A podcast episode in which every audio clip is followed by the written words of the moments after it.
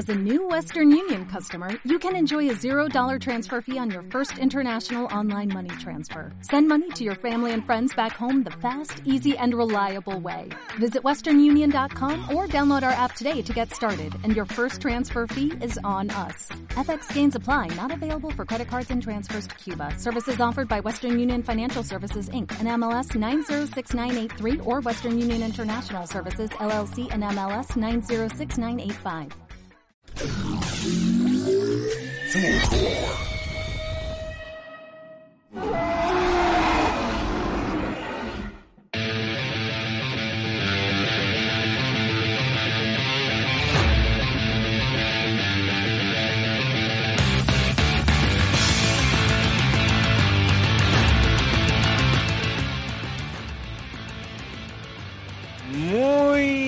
buenas, gente. ¿Qué tal? ¿Cómo estamos hoy? ¿Cómo están estas casitas? Estamos grabando en un día lluvioso, lo que es en la zona de Santiago, estaba lloviendo ya en varias comunas. Eh, el capítulo número 16, Catherine.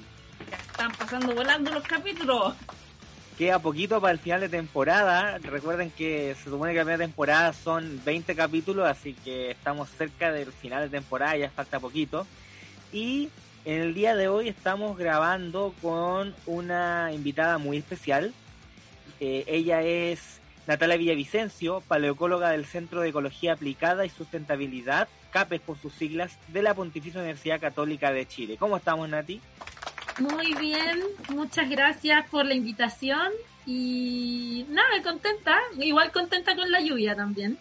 Qué bueno Ah, que llueva en, en Chile Central, así que rico el día. Sí, ¿Cierto? Sí. Bienvenida. sí, la lluvia es buena, lo único malo que tiene es que desde que Chiletra se transformó en el EL, caen tres gotas y se corta la luz. Sí, eso sí. Eso sí. Devuélvanos a Chilectra, devuélvanos a Chilectra. Has- Hashtag devuelvan Chilectra. ¿Cómo se llama la mascota? No recuerdo. Eh, Chispita, ¿o no? chispita, sí, chispita. Yo me Llegó sé la que Chispita. habláis, yo me sé que habláis de Renacín. no, ese es el no, es el hijo no deseado de, de Chispita con Pikachu, güey. Esa es la mascota de la Katy Barriga. Bueno, eh, bueno Natalia, es un gustazo tenerte en el programa. Yo sé que a nuestro público que le encanta la paleontología va a estar encantado de poder escuchar tu, todo lo que tienes que hablar sobre lo que es la extinción de la megafauna. Yo sé que uno de los temas que has trabajado, ¿cierto?, como paleoecóloga. Y te tenemos varias preguntas. Catherine, ¿quieres hacer los honores de partir en esta sesión de preguntas? Por Sí, favor, adelante, todo tuyo.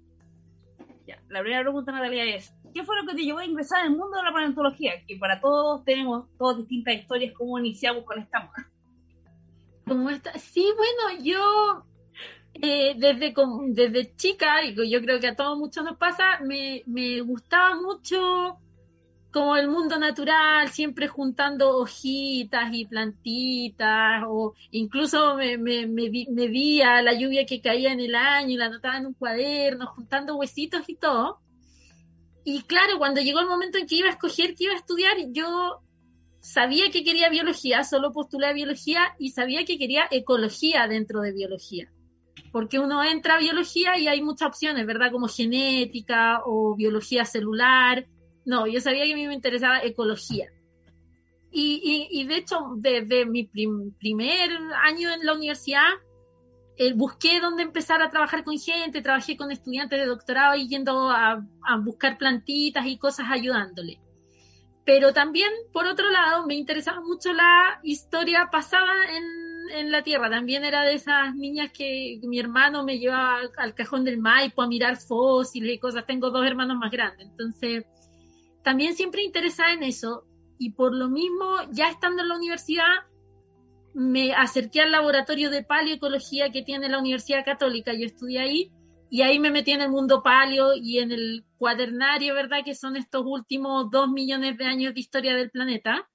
Eh, y así empecé, y de ahí seguí siempre en, en lo más paleo de la ecología que había ahí. Buena. Estupenda, estupenda. Bueno, como vemos, tú tenías clarito desde un principio, o sea, nunca hubo ninguna duda ni Mm. ningún paso al lado, o sea, totalmente derecho a lo que ibas. Sí, sí, ecología siempre y después paleoecología que mezcla las dos cosas que me gustaban, yo creo. Sí, uno siempre colecciona, cuando uno siempre le gusta la biología, uno colecciona plantas, huesitos. Yo recuerdo una vez que me puse a secar unas patas de tórtola y no las vi nunca más porque se la comieron los gatos.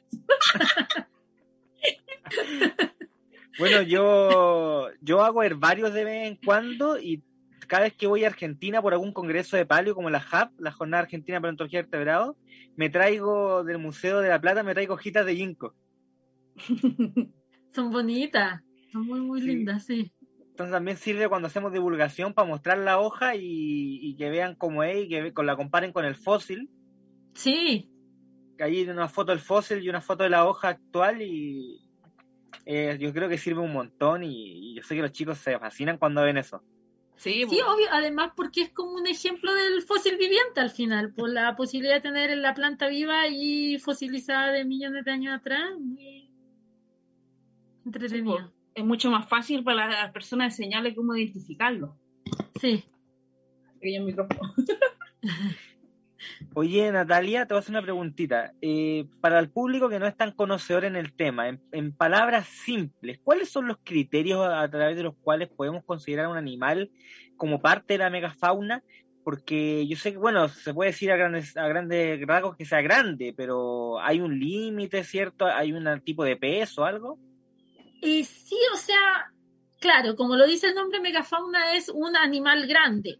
Entonces, de la misma forma, yo, por ejemplo, trabajo en megafauna terrestre, que son animales grandes terrestres, pero también hay megafauna marina, por ejemplo, un tiburón o una ballena. los representantes más grandes de los animales que hay en el mar son megafauna marina. Eh, y en términos un poco prácticos, los que estudiamos megafauna extinta muchas veces usamos una definición que, instauró un caballero hace muchas décadas atrás, que se llamaba Paul Martin, y él, eh, al estudiar la extinción de la megafauna, dijo, ya, yo de forma operacional voy a decir, megafauna es todo lo que pesa más de 100 eh, libras, porque es gringo el caballero, y ellos usan libras todavía, pero eso es más o menos más de 44 kilos, y el resto no. Pero la definición se ha ido complejizando, o sea, hay, hay muchas operacionales, por ejemplo, hay algunos que hablan de como solo los más mega mega que son sobre una tonelada, y ahí estamos hablando quizás de en África los elefantes o los rinocerontes, por ejemplo, em, que eso sería su categoría de megafauna. Y hay también otros que discuten ya em, sobre cómo, claro, el concepto varía del dependiendo del sistema que uno está estudiando. Entonces, por ejemplo, si pensamos en las Islas Galápagos, eh, para las Islas Galápagos su, su, animal más grande son las tortugas Galápagos terrestres, no hay, no hay nada más grande. Y, y claro, esas tortugas deben estar entre los 200 kilos, me imagino, y esa sería la megafauna para ellos. O, por ejemplo, en Madagascar, la megafauna más grande que había cuando llegaron los europeos era el, el pájaro elefante, ¿verdad? Que es un pájaro bien grandote, pero no es tan grande como un elefante. Entonces la, definición puede cambiar un poco del sistema que uno estudia. Yo que estoy estudiando el registro fósil de megafauna extinta, y así como mis colegas que estudian esto en muchos lados, siempre usan esta definición de sobre 44, 45 kilos, yo uso esa un poco, pero, pero es variable al final. O sea, depende del contexto de la zona en que estés trabajando y de la formación y el registro. Claro, yo creo que esa sería como una forma sabia de definirla, como dependiendo de dónde uno esté trabajando, qué es lo más grande que vas a tener aquí. O sea, podríamos decir que es fósil contextual. Sí, yo lo diría así. Yo estoy diciéndolo como lo que opino después de leer muchas cosas, pero. Pero sí. pero, pero, es fascinante porque a mí me pasa al menos que uno crece con la definición de megafauna, pero, o sea, crece sabiendo lo que es megafauna, pero sin una definición sin una, como que uno dice ya, megaterio es megafauna, sí. pero, pero no, se, no se pone en duda o cuestiona si tal vez un toxodon o algo más pequeño es megafauna. Sí. Bueno, cuando uno toma la definición de 45 kilos, siempre son hartas las cosas que entran en megafauna. Sí, y alguna vez alguno que quede fuera en el límite, por ejemplo. O sea, bueno, guanacos entran, hay algunos como ciervos sudamericanos que ya pesan 35 kilos, pero igual son de los pocos más grandes que quedan hoy en día, entonces ahí está como el límite de... Sí, pues, porque también influye muchas veces el, ecosistema al tamaño del de los ejemplares. Sí. Pues se los pudimos ver como, por ejemplo, los mamuts pigmeos que vieron en el norte. Claro, Claro, ese tipo de pero... Los descendientes de Mamutus Columbia eran esos, si no me equivoco. Sí. Mamutus Falconeri creo que era. Habían unos chicos eh, como en las en las islas, en las Wrangell Islands, deben haber sido así no sé si tienen un nombre de especie distinto, pero, pero eran más chicos, eh, esa chica. Que además eso también pasa mucho en islas, en, biología. Lo, cuando los animales colonizan una isla, los que son grandes en continentes se achican y los que son chicos se agrandan. El efecto isla es como claro, lo que es enanismo insular y gigantismo insular. Yo creo que tenemos que dedicar un episodio a gigantismo y enanismo insular, ¿no crees, Catherine? Sí, porque es muy interesante ese fenómeno en sí, y especialmente el registro fósil de la paleontología. Porque como, como esa ilustración que había de un, de un elefante en un registro fósil antiguo que seguía arrancando de un ganso. Y esa cuestión tan irrisorio. Eh, podríamos entonces volver a invitar a Natalia para que cuando hagamos ese capítulo especial de segunda temporada sobre enanismo y gigantismo insular, que nos venga a hablar sobre el tema paleoecológico de aquello y nos pueda comentar desde un punto de vista biológico evolutivo cómo es el tema de estos mecanismos del efecto isla que mencionas. Ya, puede ser. Ya, así que te dejamos comprometida para una segunda patita en, en Fossil Lab. Mira que hemos entre, hay varias personas que están comprometidas en una segunda patita. Por ejemplo, en el primer capítulo tuvimos a, a Paula Soto. ¿Ya? Nos vino fue porque justo grabamos el primer capítulo fue para el Día Internacional de la Mujer y la Niña en la Ciencia. Fue justo ese día. Nos entrevistamos a Paula como científica y paleontóloga y geóloga. Eh, y claro entonces ella claro y ella quedó después de venir a hablarnos sobre amonites que es su fuerte. Entonces aquí estamos haciendo spoilers. Segunda temporada se viene capítulos especiales de amonites. Ya, está bien Así que también te dejamos enganchada para la próxima temporada para que nos hables sobre enanismo y gigantismo insular. Y vamos a darle ejemplos y mostramos con imágenes también porque esto también se transmite para YouTube, para las personas que nos ven por YouTube o por Spotify. Y siempre somos tratar de ser lo más descriptivos posible para que no se pierda información. Adelante, Katrin, con la siguiente pregunta. Sí. ¿Pudieras decirnos qué fue lo que más te fascinó del estudio de la megafauna? A ver, em, bueno, varias cosas. O sea, por un lado es como lo misterioso, quizás que todavía hay en torno a su extinción, porque ya, si pensamos como en el tiempo geológico así a largo plazo, toda la historia de la vida en la Tierra han habido muchas extinciones. Em, y esta es la más reciente, por tanto, debería ser, yo creo, eh, o podría ser la de la cual poseemos más información como para resolver el misterio un poco.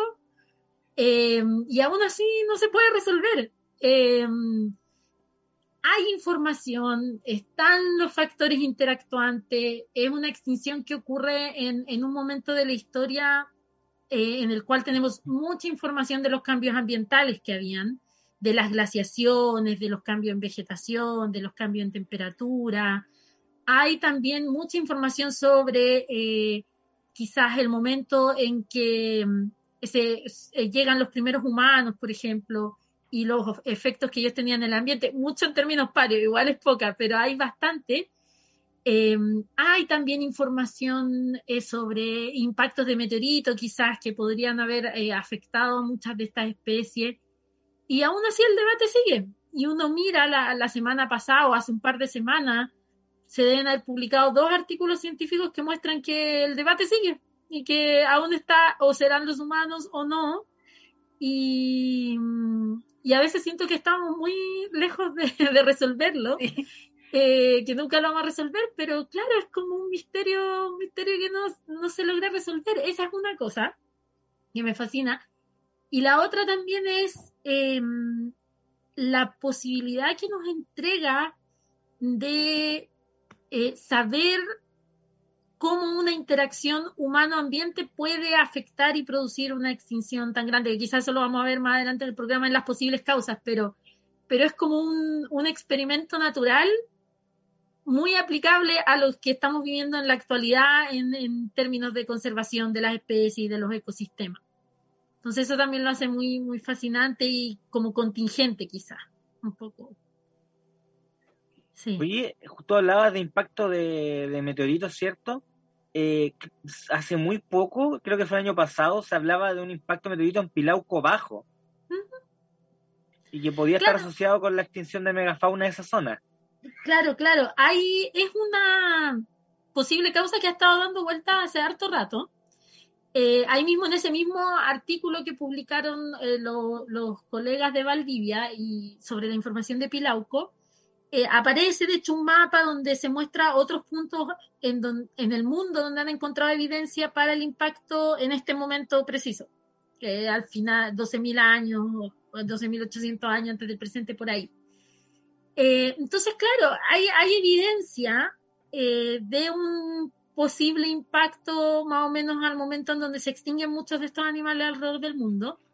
y hay evidencia tan cercana como en el sur de Chile, Em, entonces, sí, sí, es una teoría más que se discute también.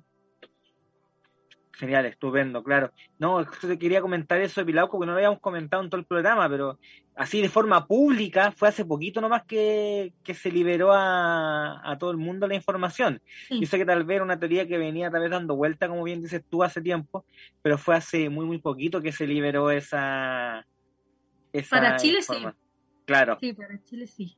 Así que para que nuestro público pueda saber, eh, hubo un impacto de meteorito en Pilauco hace unos 12.000 años, decías más o menos, ¿cierto? El, ahí está datado 12.800, o sea, bueno, al final el lugar propio del impacto no se sabe.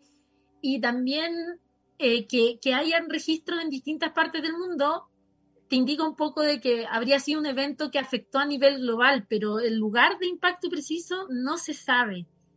Y alrededor de la misma época que salió ese estudio de Pilauco, un poco después, aparecieron unos, creo que fue en Groenlandia, donde habían encontrado un cráter que posiblemente podía ser de la misma época eh, y que lo postulaban así como quizá un potencial lugar de impacto de este impacto de hace 12.800 años antes del presente. Entonces, si ahora que justamente vamos a ver los factores, pero justamente si vamos hilando, podríamos hablar de un efecto en cadena desde el en caso del impacto hubiese sido de 2.800 para llegar al límite de, de 11.700 del Holoceno, ¿no? Claro, claro, o sea, al final el, el, el de Pilauco, los estratos donde en la Tierra, ¿verdad? Donde está la evidencia de este impacto están fechados más o menos 12.800 años. Eh, y en muchas otras partes del mundo también. Y así como un propio impacto causa efectos como inmediatos en el lugar, ¿verdad? Que pueden ser incendios, eh, también causa efectos a largo plazo.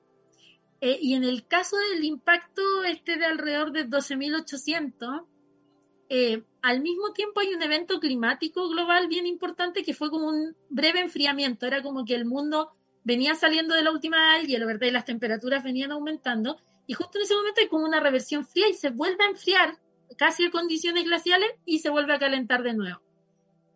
Entonces también mm, hay algunos que postulan que este impacto podría haber tenido ese efecto en el clima, por ejemplo, como una bomba, como la bomba atómica enfrió la atmósfera, también todo lo, que salió después del impacto eh, habría enfriado la atmósfera y quizás habría sido responsable un poco de ese enfriamiento. Es una de las historias que se, de las hipótesis que se barajan. Entonces, todo eso en conjunto al final habría afectado a distintos animales en distintos lugares de cierta forma. O sea, un, un invierno nuclear, como se ha dicho. Algo así, algo así es lo que sí, sí, sí, se dice. Genial. Hoy, bueno, la pregunta es acerca de los factores. Ya hablamos del impacto, claramente, que nos no adelantaba un poco en el impacto, pero ¿qué otros factores se cree que pudieron llevar a la extinción de la megafauna? Porque como bien tú dices, el debate está abierto aún. Sí, sí. Se discuten varios en general. De, Este es un debate, bueno, lleva a ver, yo creo que de la época como de Cuvier, que es 1800 y tanto, que ya se, se hablaban de estas extinciones. Pero el debate renace un poco, em, yo creo que harto con, con, el, con, con, la instalación del método de radiocarbono, por ejemplo, que permitía en verdad datar bien eh, asentamientos humanos y también de esta fauna que se había extinguido hace poco. Em, y, y, y, yo, yo siento que renace un poco, de nuevo voy a volver a Paul Martin, que fue el mismo que nos dio la definición de, de qué es megafauna y qué no, que era la que él usaba. Él un poco retoma este debate em, haciendo siempre un paralelo grande con la llegada de los primeros humanos, al menos en el caso de las Américas, y la extinción de esta fauna. Entonces, em, y por otro lado, el clima y la extinción de esta fauna. Esos son los dos factores que siempre se han estado discutiendo y se siguen discutiendo con mucha fuerza cómo los humanos salieron de África, que salieron, el humano moderno sale de África hace mm, como unos 200.000 años, puede ser. 200 eh, a 300.000 años más o menos. Ahí es cuando tiene su origen y empieza a migrar fuera de África, empieza a llegar a Europa, eh, migra hacia el sector asiático, cruza las Américas. Y, y esa migración va, va acompañada un poco de oleadas de extinciones en distintos lugares. Entonces ahí está como ya, el humano es lo nuevo que llega a todos estos sistemas y casualmente muchos de estos animales mueren. Pero al mismo tiempo que el humano migraba mucho, eh, la Tierra iba saliendo desde su última glaciación, el último, o sea, desde su último máximo glacial hace 21.000 años atrás hacia el clima actual. Y eso eh, afecta también mucho a los ecosistemas, afecta no solo las temperaturas, también la vegetación, eh, los patrones de precipitación y muchas otras cosas que obviamente afectan a los animales de donde sea que estén viviendo. Entonces están esas, dos como principales, están también el impacto de un meteorito, eh, hay otras que se discuten como, por ejemplo, enfermedades, que quizás los nuevos humanos no eran ellos migrando y cazando a estos animales, sino que también quizás traían enfermedades nuevas eh, que se las transmitían y mataban a muchos de estos animales. Eh, y se discuten muchas otras que son al final como cascadas ecológicas, ¿verdad? Como, eh, no sé, cambia el clima, cambia la vegetación, se mueren ciertos animales y eso produce una cascada de extinción dentro de muchos de los habitantes de estos ecosistemas. Y, y, así como que se van desmembrando, pero pero las que más se siguen discutiendo eh, son eh, los humanos eh, de distintas formas, quizá directamente cazando a estos animales o también afectando los ecosistemas donde vivían estos animales y el clima también y ambas juntas como mezcladas. Estupendo, estupendo. Sí, genial. yo justamente me había interesado un poco en el tema de la llegada de los seres humanos y cómo se cómo coincidían con extinciones por ejemplo, en, la megafauna australiana es, es, muy clara la llegada. En lugares cerrados, en ecosistemas cerrados, es donde claramente hay más coincidencia. Por ejemplo, en, en Australia, en Nueva Zelanda, en Madagascar, es donde más hay coincidencia entre la llegada del hombre y, la extinción. Eso es lo que sobre todo, Sí, y por ejemplo en isla, porque Australia es un caso el gran problema de Australia es que todo pasó hace mucho tiempo, o sea, hace más tiempo que en otros lados, 50.000 años atrás, y esa, ese límite temporal ya hace, por ejemplo, el uso de datación por radiocarbono imposible. Entonces, definir la cronología ahí es como un gran problema. Pero sí hay evidencia que, claro, la fauna se extingue más o menos 50.000 años atrás o antes de eso y los humanos llegan también antes de eso. En los casos de islas como Nueva Zelanda, es más reciente la extinción. Del MOA, por ejemplo, los humanos llegaron, creo que son, aquí me voy a confundir un poco, pero puede ser 1500 años atrás, que ya no es tanto. Llegan los primeros humanos y ahí en verdad se extingue todo. Eh, Madagascar también, también es un poco más reciente. Entonces, eh, hay como que al ser más reciente hay más evidencia y es muy, muy evidente que llegan los humanos y se extinguen muchas cosas. También es muy evidente que los humanos no solo cazan estos animales, sino que producían fuego, por ejemplo, y cambiaban los sistemas de otra forma.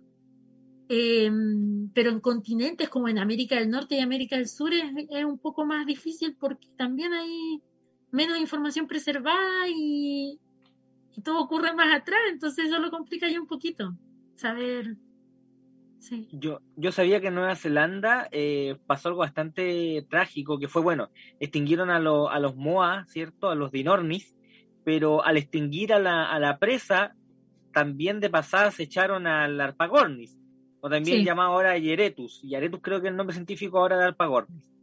Eh, nosotros lo conocíamos. Nosotros, nosotros lo conocíamos de chico como Arpagornis, pero creo que cambió hace unos par de años a Yaretus, no estoy seguro. Pero la cosa es que, claro, se, o sea, como un buen chileno, se echan al Moa y de paso se pitean al Arpagornis, que era el depredador. Sí. Claro, claro. Es, es terrible. Bueno, ahí podemos decir que efectivamente el ser humano hay evidencia de que ha sido problemático desde su llegada a los lugares. Cambia el ecosistema. Sí, sí, sí.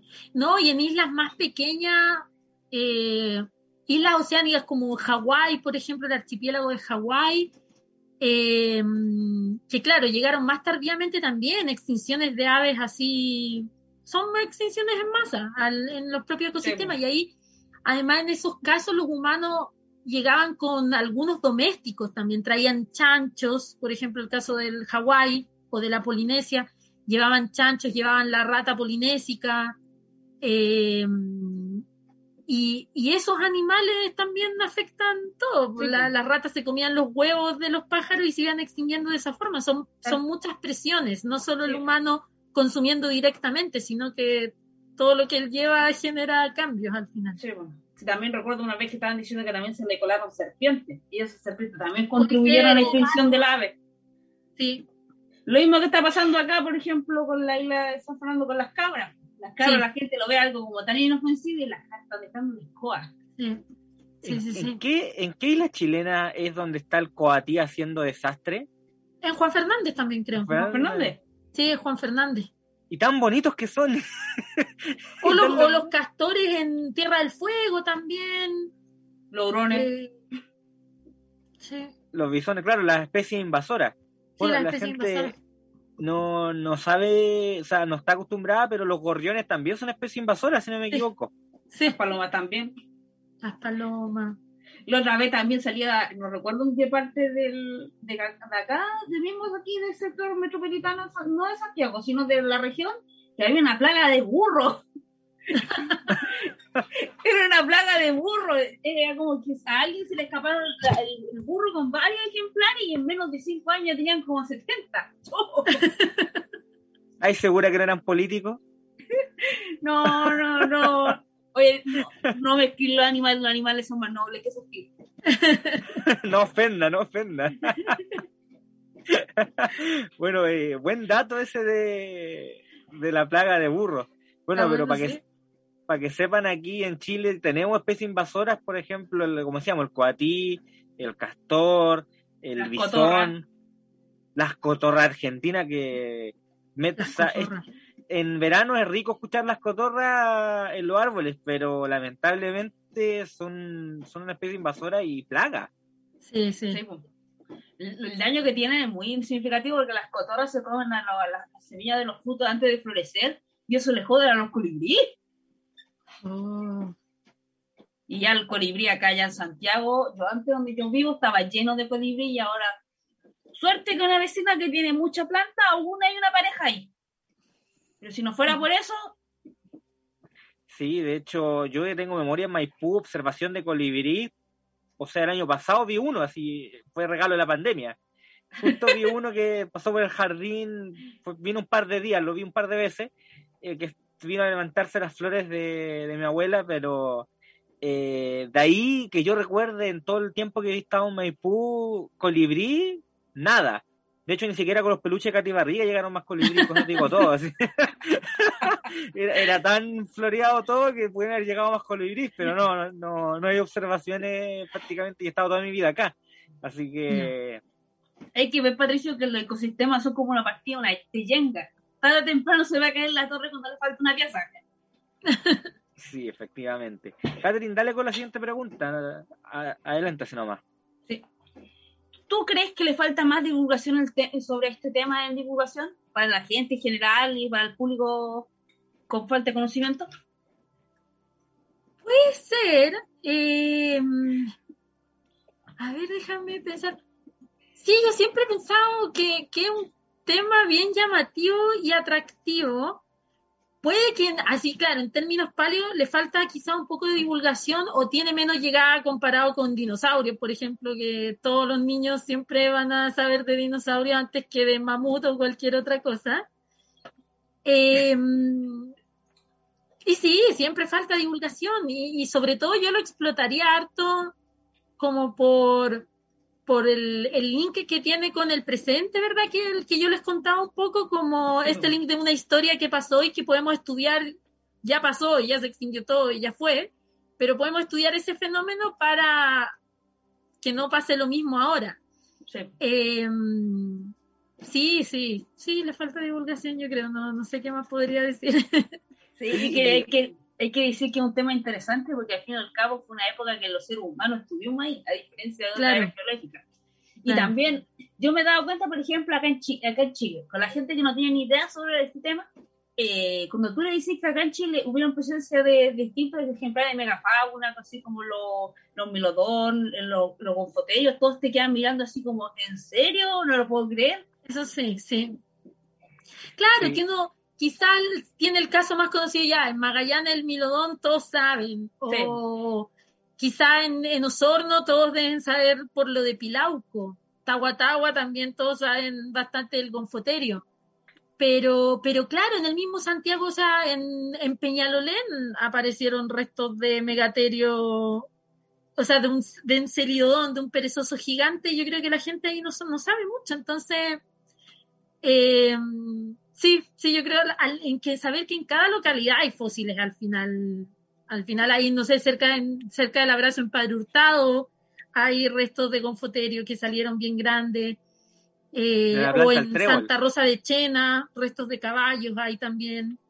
Em, entonces, claro, sí, uno no, no, se imagina y que convivieron con el hombre, además, que, que, era una época en que los primeros habitantes también andaban con estos animales grandes, no es tan comúnmente conocido, yo creo y a diferencia de otra era, eh, como, como fue un tiempo más reciente, el, ecosistema no ha cambiado tanto. No, no. Entonces, eso es lo mágico. Yo de repente una vez, cuando estaban pintando los paralelos del Transantiago, traté de buscar de dónde demonios sacaban los fondos para decir, para postular, y decir, ya hagamos murales de los animales que estuvieron acá en, en Santiago. Nunca supe. Oye, estaría súper bueno hacer proyectos como lo que hacen en México, ¿no? Es que en México cuando encuentran fósiles, las estaciones de metro cercanas hacen exposiciones, las nombran de esa forma o te ponen murales.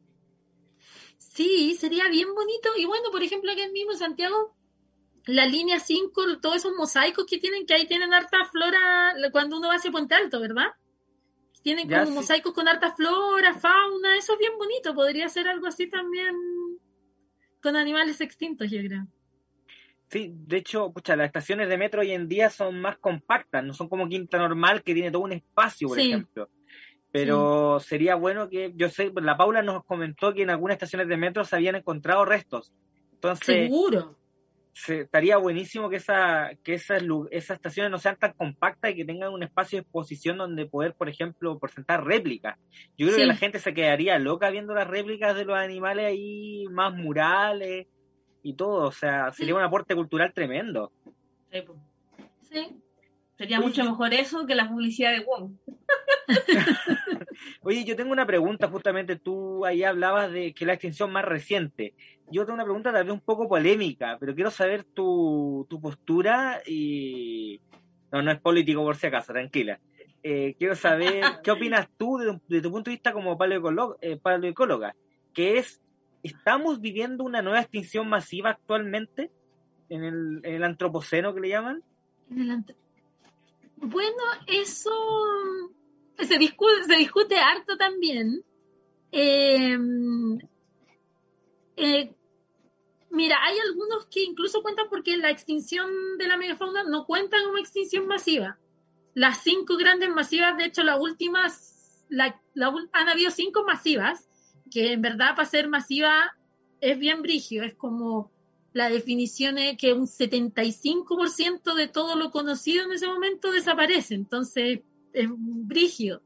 La última es la de los dinosaurios, y han habido, y hubieron cuatro más antes de esa.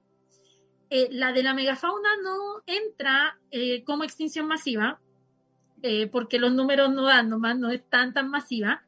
Y cuando muchos discuten si estamos en la sexta extinción, la, toman en cuenta también, o sea, cuentan a partir desde, ese, desde esos extintos hasta los actuales. Algún, bueno, algunos autores lo toman en cuenta y no alcanza. Hay otros autores que discuten y dicen como ya, si todo lo que porque en conservación, ¿verdad? Está esta categoría de, están estas categorías eh, que pone la, lista roja por la, unión de la conservación, la que hace las listas rojas, no, sé, me sé las siglas, pero no el nombre. Y, y están estas categorías, ¿verdad? en peligro, vulnerable o extinta también, o etcétera, etcétera. Entonces, cuando uno toma en cuenta y dice, ya, todas las que hoy en día, todas las especies que hoy en día están en categoría vulnerable a extinción, si se extinguen, en verdad estamos en una extinción en masa, por ejemplo. Eh, entonces, claro, los números no son muy alentadores. Si en verdad las extinciones que se están produciendo siguen a la tasa en que están, eh, o por ejemplo, todas las que están en verdad muy mal, no, hace, no, no pasa nada y se extinguen, eh, vamos a estar en la sexta extinción, sí. Wow. Sí. Eh, Hace un, paréntesis, acá en Chile nosotros tenemos algo respecto a lo, que se refiere a los mamíferos en sí, casi todas las una acá en Chile está en grado de vulnerabilidad. Por ejemplo, los cinco grandes, eh, los, los, cinco especies de felinos que tenemos están todos vulnerables. Sí. Los cervatillos también. Eh, y ni habla de la rana, que la, la rana del, del, río, del río no hace algo por nada. O sea, claro, y son, y sobre todo pensando en que también hay muchas especies cuyo conocimiento todavía no es suficiente para como hacer esta como catalogarlas si están en peligro o no, o saber qué hacer como para ayudarlas o no. Entonces, es bien, sí, es bien crítico. Sí, pues hay especies que literalmente nosotros tenemos solamente el registro de la cómo, se, cómo, se, cómo es la especie, cómo identificarla, pero no se sabe bien los niveles de población y todo eso. Y lo pudimos ver con de todo, no tan solo con mamíferos, ah, con insectos, con aves, todo. Sí.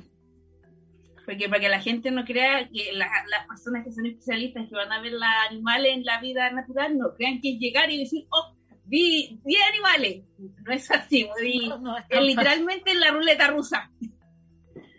De hecho, hay un ejemplo, un, chico que estudia el gato andino acá en Chile y él nunca ha visto un gato andino en persona. Y lleva décadas estudiándolo. Entonces, lo.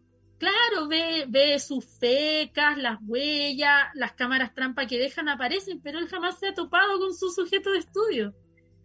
Porque es difícil, es difícil ver algunas especies. Sí, yo tuve la suerte cuando era muy chica, cuando fui al mar en Punta Cholo, vi dos tortugas en la U. Y yo hablé con el especialista en México y me dijo, yo ni siquiera he visto una. sí, sí pasa. Qué cuático, imagínate estudiar durante tantos años una especie y no topártela. Y no topártela nunca, sí.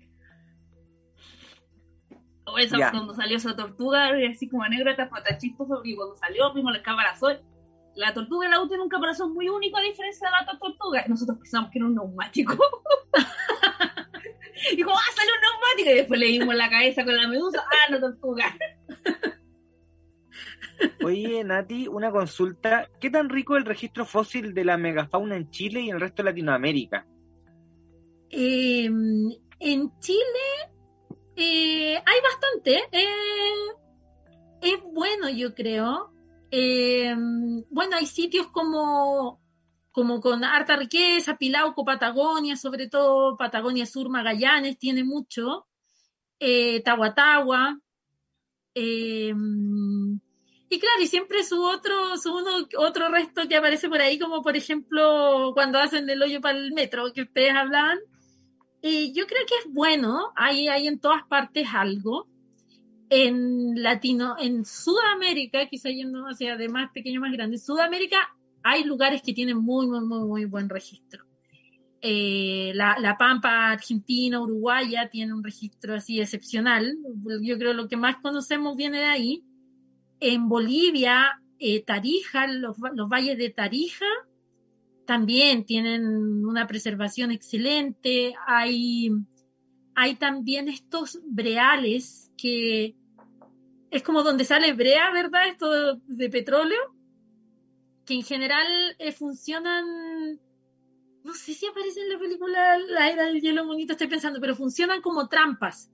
Eh, eran estos pozos de brea, entonces eh, caían animales ahí, llegaban los carnívoros ahí a comérselo y todo va quedando atrapado. Y hay uno en, Norteamérica muy famoso que se llama La Brea, en, California. Y aquí en Sudamérica también hay ese tipo de registro. Está, hay uno en Perú, hay uno en Venezuela, eh, en Ecuador también, y preservan mucho, mucho registro fósil. Eh, siempre el lugar que uno menos sabe es la selva, por ejemplo, porque la preservación, eh, bueno, es menos explorada, yo creo, el Amazonas, por ejemplo, y la preservación también es menor. pero sí, ya yendo más y pensando en México, también tienen harto registro, Centroamérica, sí, sí. Mm, hay mucho fósil, sí, sí, hay mucho fósil, quizá yo, yo estudié siempre tratando de datar muchos de estos fósiles, esa fue como mi tesis de doctorado, para, para saber cuándo vivían estos bichos, cuándo se extinguieron y, y empezar a idear hipótesis en torno a su extinción, porque necesitamos saber el momento en que ya no estaban y compararlo con el momento en que otras cosas estaban pasando. Em, entonces, eso es lo que falta un poco y, que no es siempre fácil lograrlo. O sea, está el método de, datación por radiocarbono, pero hay registros que simplemente no son, no preservan hueso, el colágeno, la proteína de hueso como para datarlos, que es el caso de las pampas, por ejemplo, en Argentina, Uruguay, que tienen un registro fósil hermoso, pero es muy difícil obtener fechas de ahí. Entonces, eso puede ser lo que falte en comparación con registros europeos, por ejemplo, que claro, los europeos tienen mucho muestreado de todo lo que era el permafrost en este momento, entonces preserva muy bien. Em, sí, eso se diría yo lo que falta, como para hacer el tipo de estudios que a mí me gusta hacer, que es verdad saber que los mató un poco, pero, pero no, el registro es muy, muy, muy abundante. Genial. Kate, tienes tú una, siguiente pregunta, ¿cierto? Sí, más que nada, ¿qué nos podía hablar sobre los registros de interacción que hay con los paleo, con los paleo indígenas y la megafauna? Hicimos paleo indígena porque otra vez tuvimos una discusión que no es paleo indio, son paleo indígenas. ¿Paleo indígena? Sí. sí. al fin y al cabo así son porque indio está mal referido a ese término. Paleo indígena. Eh, bueno, los registros, ya sí, está como les comenté antes, ya está una de, de, de las hipótesis que más se baraja, verdad, qué efecto tuvieron los humanos en extinguir esta, esta especie. Y muchas muchas veces se habla de la interacción directa, ¿verdad? Que tendrían que ser estos humanos matando estos bichos y hasta que se extingan. Pero la evidencia de eso no es mucha, no hay muchos lugares con evidencia directa de uso incluso de estos animales por parte de los humanos. Tahuatahua, en la región de Higgins es uno de los pocos lugares. Eh, poco yo estoy hablando, una de, debe haber una decena quizás en América del Sur que muestran evidencia directa de humanos cazando estos animales y consumiéndolos ahí mismo. Eh, en otros lugares, pensando en Patagonia Sur, ¿verdad? El entorno de Cueva del Milodón, donde el registro de cuevas es bastante rico en términos de la fauna extinta que hay y de los humanos que habitaban ahí, hay como un par de huesos, no sé si un par, pero poco, menos de 10 que tienen evidencias de corte o que aparecen quemados, por ejemplo, que uno diría, ya, los humanos estaban consumiendo o al menos interactuando, tomando estos huesos y haciendo algo con ellos, porque ni siquiera eso es evidencia de que los cazaban tampoco. Eh. Puede ser que se hayan encontrado el animal muerto y le agarraban una pierna y se la comían, uno no sabe eso. Eh, en Brasil, por ejemplo, salió hace poco un registro de un cráneo que tendría una flecha enterrada como por el nasal, parece, eh, que sería así como ya la evidencia más directa. Eh, entonces, existe esta evidencia, como en el caso de Tahuatahua, por ejemplo, otros lados, en, los vilos, también en el sector de los vilos hay evidencia que en Chile no es tan abundante como, como quizás uno esperaría ver si estos humanos en verdad estaban cazando todo a su paso y matándolo todo. Em, y esa a veces ha uno de los puntos como que se usa para decir ya, en verdad el humano quizás no tuvo tanto que ver porque no tenemos la evidencia. Em, pero claro, el, registro fósil siempre es imperfecto, entonces uno se encuentra con lo que logra encontrarse nomás y trata de armar este puzzle. Em, eso yo creo que diría, no sé. Estupendo. Oye, genial, porque justamente estábamos eh, hablando, capítulos anteriores hemos hablado de Tahuatahua, lo hablamos desde el punto de vista del paleoarte, del desarrollo paleontológico, y es súper bueno que lo volviera a mencionar, ¿cierto? Porque es un punto caliente, un hot spot en cuanto a la paleontología nacional y sudamericana. Oye, Natalia, em, una pregunta para ti sobre que nos hace el público, por ejemplo, que ¿cuál es tu teoría favorita en la, de extinción de la megafauna? Nos pregunta Jorge Figueroa. Es difícil. eh, pucha, yo creo que.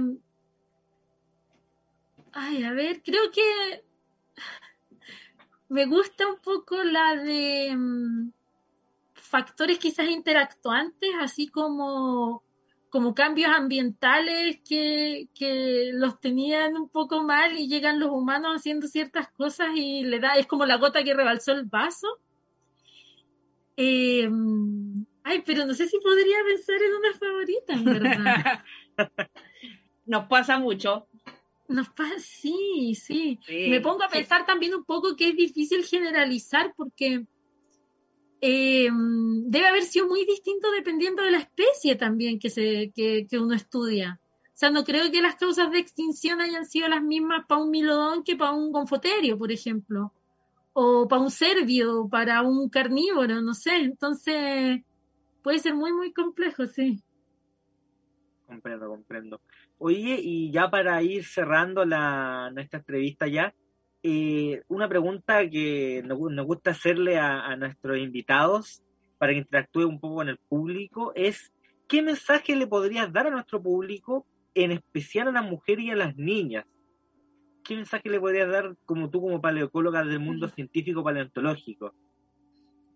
Y nada, o sea que, mm, que si en verdad como que sienten curiosidad quizás por el mundo natural, lo que sea, sea en física, sea en astronomía o en botánica, eh, que sigan esa curiosidad nomás, que es como muy, muy, muy entretenido, es un camino que pese a las dificultades es muy gratificante, siempre es entretenido saber y conocer más y, y mientras más uno conoce de un tema, más preguntas tiene de ese tema, yo creo. O sea, yo llevo ya muchos años estudiando esto de la megafauna y solo creo que tengo más dudas que las que tenía en un inicio. Entonces, claro, es, es entretenido, es, es fascinante. Así que sí, la, la, curiosidad en el área que sea que la tengan, hay que seguirla nomás. Sí. Genial. Eso es entretenido de la ciencia en general.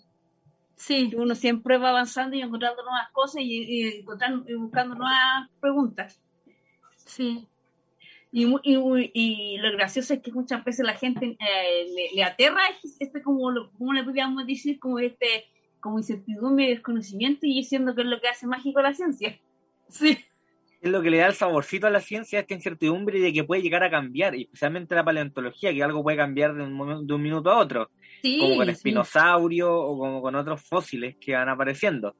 Y, es verdad lo dice Katia, a la gente le, asusta esta, esta falta de, de seguridad, esta falta de, de, estabilidad, de algo fijo, que no cambie, que no mute y muestro que es lo que le da el sabor a la ciencia y a la paleontología especialmente.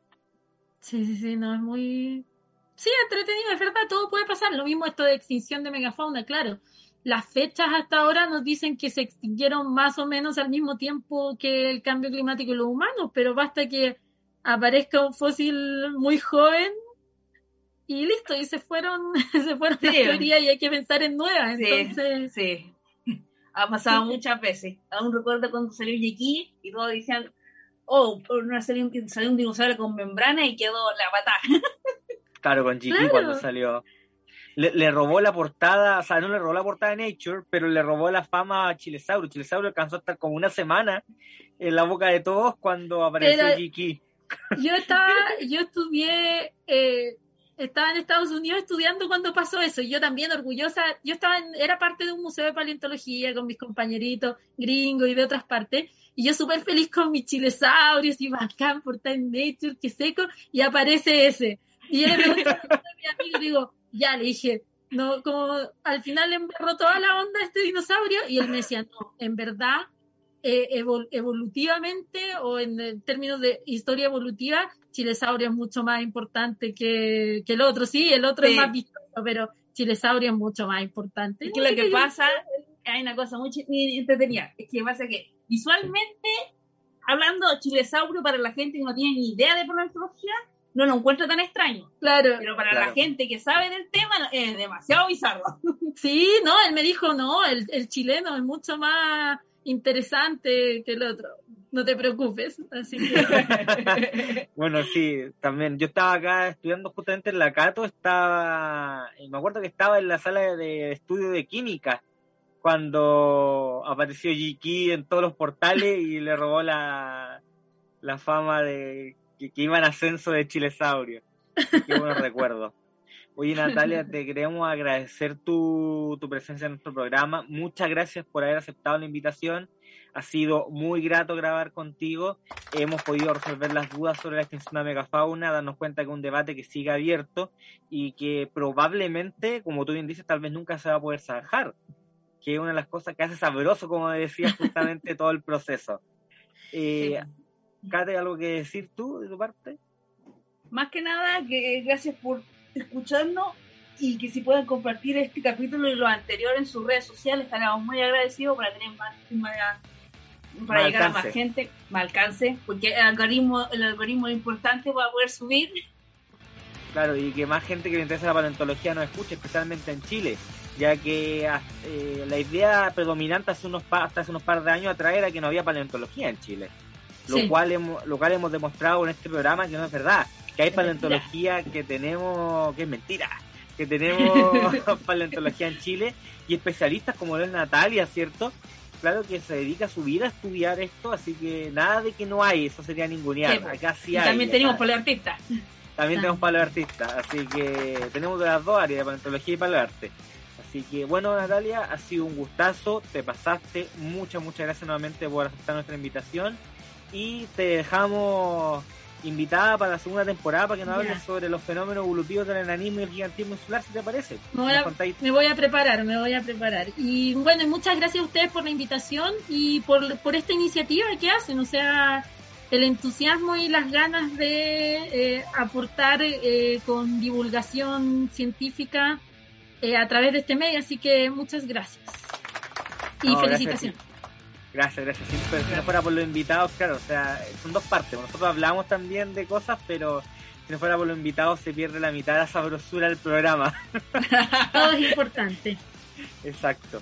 Bueno, yo me empiezo a despedir, que nos sigan en nuestras redes sociales, como siempre dice Katherine, no, no, no duden dejarnos sus preguntas eh, para los invitados, ¿cierto? O preguntas para lo que ustedes estimen necesario, nosotros siempre estamos ahí para responderlas. Un abrazo enorme, síganse cuidando que aún estamos en pandemia y que pronto vamos a ir de esto todos juntos. Vacúnense, eso sí, vacúnense, ¿cierto Natalia? Que se tienen que vacunar. Sí, no, yo ya me vacuné, ya soy, soy más viejita, así que ya estoy primera dosis vacunada. No, ya estoy vacunado con las dos. ¿Y tú, Catherine?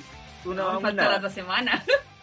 Ya, pero falta poquito. Al fin, al fin. No, pero hay que vacunarse y cualquiera, la, la que les toque va a ser buena, mejor que nada. Así que eso sí, para los que no tengan idea para vacunarse, por favor, vacúnense en el caso que no usen tanto para que no sufran. Claro. Porque si no, porque ha pasado gente que llegan y los vacunan y, lo, y les vacunan el brazo que ellos utilizan y van a puros y duele. Duele, duele un día por lo menos. Sí, a mí me pasó, yo no pude dormir para ese lado después de la, de la primera dosis y la segunda también. Toda una noche sin poder dormir para ese lado. Ah, te jodía, me duermen los gatos encima. Pero sí, vacúnense, vacúnense, que nos está escuchando, no importa cuándo se, nos esté escuchando, vacúnese. Siempre bueno, si ya sea contra el coronavirus, la influenza, vacúnese. Sí. Ya pues, ha sido un agrado estar con nuestra invitada y con Catherine, ¿cierto? Un gustazo. Nos estamos viendo. Y sigan a Natalia en su Instagram, que ahí está, lo pueden ver, es Falta con Cuesco, que es un gran Instagram. y sigan su trabajo también como paleoecóloga. Un abrazo enorme y nos estamos viendo hasta la próxima semana. Chau, chau. Chau.